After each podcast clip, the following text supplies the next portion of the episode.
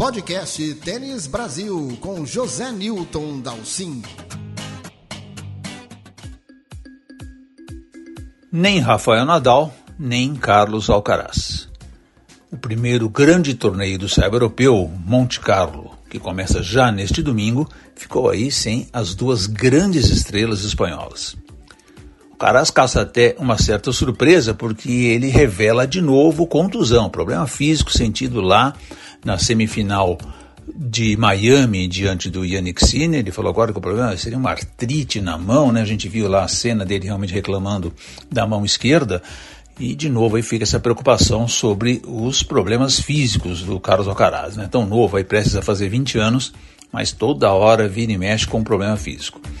E o Nadal, infelizmente, não conseguiu mesmo se recuperar. Monte Carlo é um lugar que ele adora, é a praia dele, mas olha, para ele não para ele abrir mão da vaga em Monte Carlo é porque realmente a situação dele é preocupante. Vamos lembrar que logo em seguida aí já tem Barcelona e dá um, um, um tempinho para Madrid, que já é um cérebro mais diferente, mais complicado para ele. Então agora vamos ficar de olho que calendário o Nadal vai conseguir fazer para se preparar para Roland Garros, que certamente é o grande objetivo da temporada dele.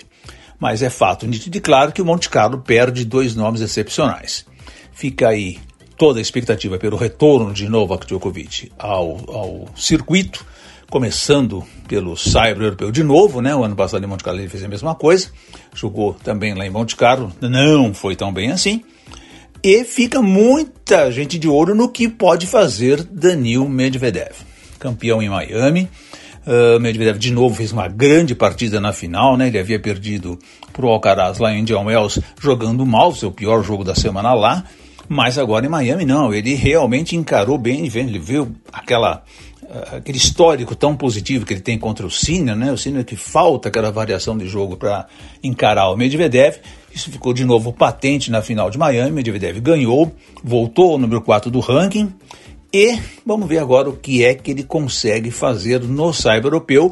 Piso que ele sempre diz que não gosta muito, mas vamos lembrar que ele já fez uma semifinal lá em Monte Carlo, aliás, foi em 2019, né, quando ele começou a dar aquele primeiro grande arranque dele. Falando em Saibro, obviamente nós temos que pensar no tênis brasileiro e todos os holofotes em cima de Beatriz Haddad Maia.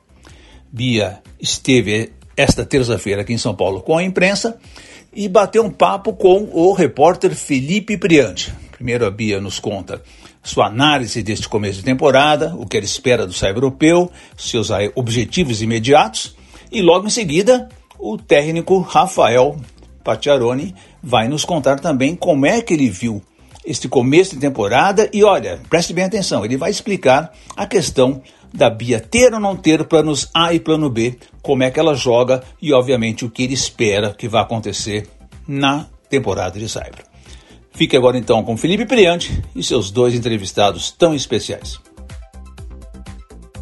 Bia, eu queria que você falasse um pouco qual que é o seu balanço né, para esses primeiros três meses de, de temporada e como que está a sua expectativa para a temporada de Saibro. Não sei se a gente pode dizer que o Saibro é a sua superfície favorita, que você está mais adaptada.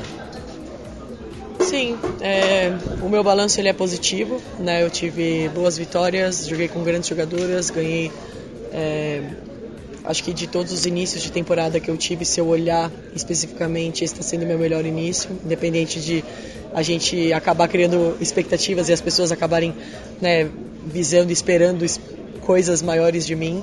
Claro que a gente trabalha para isso, mas eu venho trabalhando bem nos treinos, estou treinando em alto nível, estou me entregando, minha equipe está trabalhando super bem, a gente está motivado. Então, os nossos objetivos seguem, seguem o mesmo. É, só que a gente só não sabe quando, então vamos seguir trabalhando firme. E sobre o Cyber? Ah, sobre o Cyber, a mesma coisa. Meu objetivo é. Enfim, o primeiro é conseguir fazer o melhor possível na, na Billie Cup e agora. É, eu sinto que todas estão bem preparadas. Eu acho que a gente tem um, uma equipe forte hoje em nível mundial. Então eu estou bem motivada para essa semana. É, acho que eu nunca comecei uma gira com a Fed Cup, então com a Jean Cup, então é algo diferente também. Mas é uma semana é, bacana para compartilhar experiências e no Saibro é aquilo, eu acredito que o meu jogo encaixe bem, né? Eu estou traçando coisas para melhorar no meu jogo, mas vou buscar ter um pouco mais de constância. Agora o meu objetivo, né? Eu acho que eu oscilei um pouquinho nesse comecinho de ano nos meus jogos. É, enfim, e o meu objetivo segue o mesmo, top 10. É, que tipo de ajustes você faz quando você sai da quadra rápida para a quadra de saibro? O que, que te beneficia o, o saibro? E pô, agora que você tem uma temporada ainda sem muitos pontos a defender, você falou que não quer focar tanto nisso, mas essa talvez seja a hora para buscar alguma coisa a mais, chegar no top 10 e de repente aproveitar em Roland Garros, conseguir finalmente fazer uma campanha mais profunda num, num Grand Slam? Olha, é difícil falar momentos, porque eu tô preparada. Então, eu tô preparada, eu já joguei em grandes quadras com grandes jogadoras, eu já joguei em grandes quadras com jogadoras com ranking inferior, eu já joguei com né, número um do mundo, eu já passei por muita experiência, então assim, preparado eu tô, tô jogando, tô trabalhando bem nos treinos, isso me dá confiança para me sentir pronta e entrar na quadra contra qualquer uma mas eu não consigo falar quando, eu não consigo falar saibro, grama, quadradura, assim como ano passado eu também não fazia ideia do que ia acontecer na grama. Eu não vinha de um bom momento, assim como em Toronto, onde eu fiz a final de um Master 1000, eu não vinha de uma boa semana, eu vinha de uma semana de primeira rodada, então assim, é muito difícil dizer o quando. Eu tento não ficar pensando em pontos e enfim, coisas que não estão no meu controle, porque agora é um momento que eu tenho que focar mais no processo. Toda vez que eu fui resultadista, eu não tive sucesso, então eu estou tentando trabalhar e pensar no que eu tenho que fazer cada dia e vivendo intensamente o presente para as coisas acontecerem naturalmente. E olhando agora para essa temporada Cyber que a gente vai ter alguns próximos meses ali, é, além da Iga, que é número um do mundo, campeã de Grand Slam, campeã de Roland Garros, quais são as outras jogadoras que você vê que são perigosas, que, que são complicadas de, de ter que cruzar, principalmente no Cyber? Eu acho que independente da superfície, o jogo feminino ele está bastante agressivo e as três jogadoras mais agressivas do mundo são Ribaquina, Zabalenka e Iga, então eu acredito que elas sejam as três jogadoras mais perigosas. Ah, e para finalizar, é, como é que você vai agora para você vai viajar né, no final dessa semana? É, como é que está a cabeça para agora passar alguns meses longe, em busca de novos resultados? Sim, essa gira ela acaba sendo a mais longa, né? A gente fica bastantes meses, bastante meses fora. É, mas eu estou acostumada, faço isso há bastante tempo, é o meu sonho, é o que eu gosto, vem do meu coração. Ninguém nunca me obrigou a fazer isso, então quando a gente fala de abrir mão e sofrimento, isso não, não é sobre isso, é sobre um sonho. Então é, eu sou eu estou sempre muito bem acompanhada, minha equipe cuida é, não só de mim como jogadora, mas como pessoa, então a gente tenta se equilibrar durante os torneios, então isso ajuda bastante. Me sinto motivada, estou trabalhando muito duro e agora é o momento talvez mais especial, eu adoro, adoro jogar na Europa, então é um dos momentos mais especiais do ano e eu vou tentar fazer o meu melhor e alcançar o melhor resultado possível. Bom, Rafa, eu queria que você me falasse um pouco como que você vê esse começo de temporada da Bia, é, que análise você faz desse primeiro trimestre dela no circuito. Bom, primeiro, obrigado mais uma vez pela, pela oportunidade. Uh, vejo com uma naturalidade, né? então acho que primeiro para falar naturalidade, para ficar bem, bem explicado, o nosso papel como equipe, né? se a Bia tem um carro, a Bia é um carro, ela pode andar a 120 km por hora. O nosso papel é não deixar ela andar a 80 por hora, senão ela está aquém da velocidade, mas também tomar cuidado para que esse carro não vá a 160 por hora, porque uma curva errada pode também ser fatal. Né? Dito isso, o nosso papel no dia a dia é conseguir manter o carro dela andando na máxima velocidade possível, com bastante segurança. E aí é importante a gente entender nesse primeiro, no começo do ano dela, que um, esse, esse ano, naturalmente, para quase todos os jogadores, então puxando o histórico, por exemplo, de quem terminou no top 20 no passado, é um ano mais de estagnação, entre aspas, e é isso que a gente tem que lutar bastante, porque é um momento de autoafirmação, né? Eu tenho um ano como a Bia teve no passado, que foi um ano de rompimento, né? Ela tem um ano, enfim, ela se mete 15 do mundo, E esse ano é o ano as jogadoras ali elas buscam mesmo autoafirmação. Né? Será que o que aconteceu no passado foi, foi um ano atípico? Ou será que esse é meu nível mesmo? Então os jogadores naturalmente têm essa dúvida. Então se a gente pega o top 20 terminando no passado, quase todas elas né, que terminaram no top 20 tiveram esse terceiro ano como um ano de estagnação e o quarto ano como o melhor ano da carreira.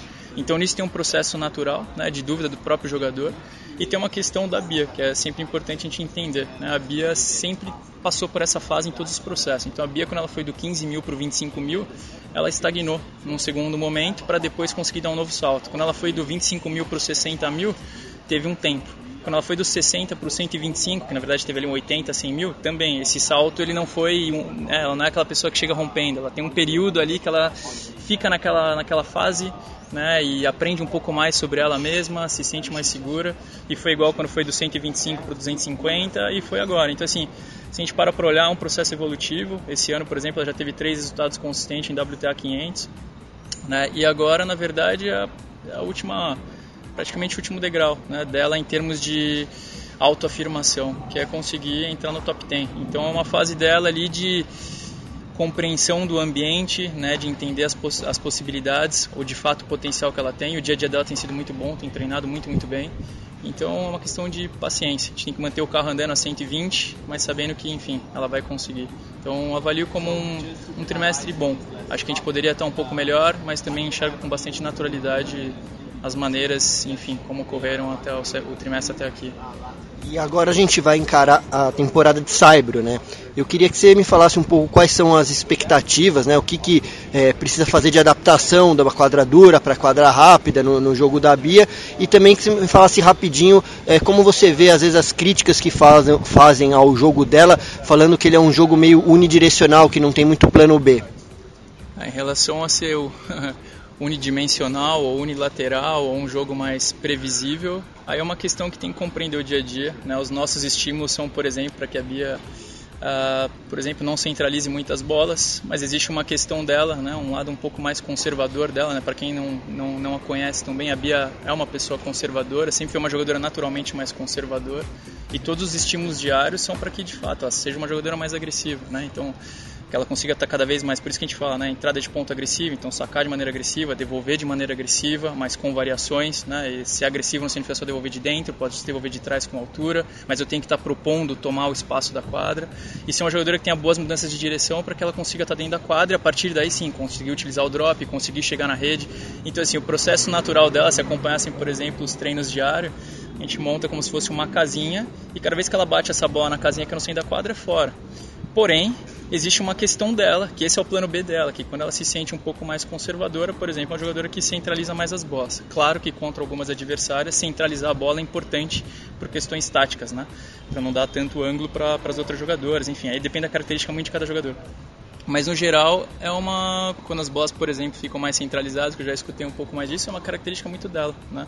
De quando ela está mais conservadora, está um pouco mais receosa de algumas coisas. E é isso que a gente está trabalhando sempre no dia a dia, para que ela continue, né, buscando cada vez mais o plano A dela, que o plano A de fato dela é conseguir estar tá cada vez mais dentro da quadra, né? Se se a gente observar agora nos últimos torneios, drop, por exemplo, ela usou muito mais, né? Só que a chegada à rede diminuiu um pouco, então assim, está um pouquinho mais conservadora, mas ela é estimulada todos os dias. Mesma coisa em relação a saque, ganhar mais pontos com saque. Hoje, de novo, ela está com bons números de saque, mas pode continuar evoluindo. E em relação à adaptação ao saibro, sobretudo questões de movimentação, isso é, muda bastante. E também em relação à altura e trajetória, sobretudo do forehand, né, que no jogo dela isso, isso acaba mudando bastante. E padrão de devolução um pouquinho mais de, enfim, quando, quando devolver de dentro, quando devolver de trás, isso altera um pouco. Mas no geral é isso, né? E sobretudo o uso da Continental, que no Cyber a gente acaba utilizando um pouquinho mais, sobretudo para se defender ou, ou realmente para, enfim, para variar como a questão do drop, enfim, de trazer as adversárias para frente. Então, não tem grandes mudanças, mas existem algumas mudanças sensíveis. Acho que em linhas gerais seria mais ou menos isso. Como que está assim, agora com um pouco já de treino aqui no Saibro, né? Como que estão as expectativas, né, para essa temporada? Bons meses fora de casa também? As expectativas são ótimas. A Bia consegue desempenhar bem nos três pisos, né? Ela consegue jogar com bastante naturalidade, tanto na grama, quanto na quadra rápida, quanto no saibro. E a gente começou ontem a preparação em quadra. Né? A semana passada foi uma semana que a gente pegou mais a parte física, a parte de fisioterapia com ela. Ela começou ontem a adaptação ao saibro. Então ela faz um ciclo completo de duas semanas sendo no saibro e, e, começa a participação dela na, na Billie Jean King com o Brasil. Depois joga Stuttgart 500 e aí segue em Madrid, Roma e Roland Garros. Então, as expectativas são boas. Acho que estamos numa boa velocidade, sempre pode melhorar, temos que melhorar, né? O desconforto é a base de tudo, mas acho que a gente está no caminho. Este foi o podcast Tênis Brasil com José Newton Dalcin.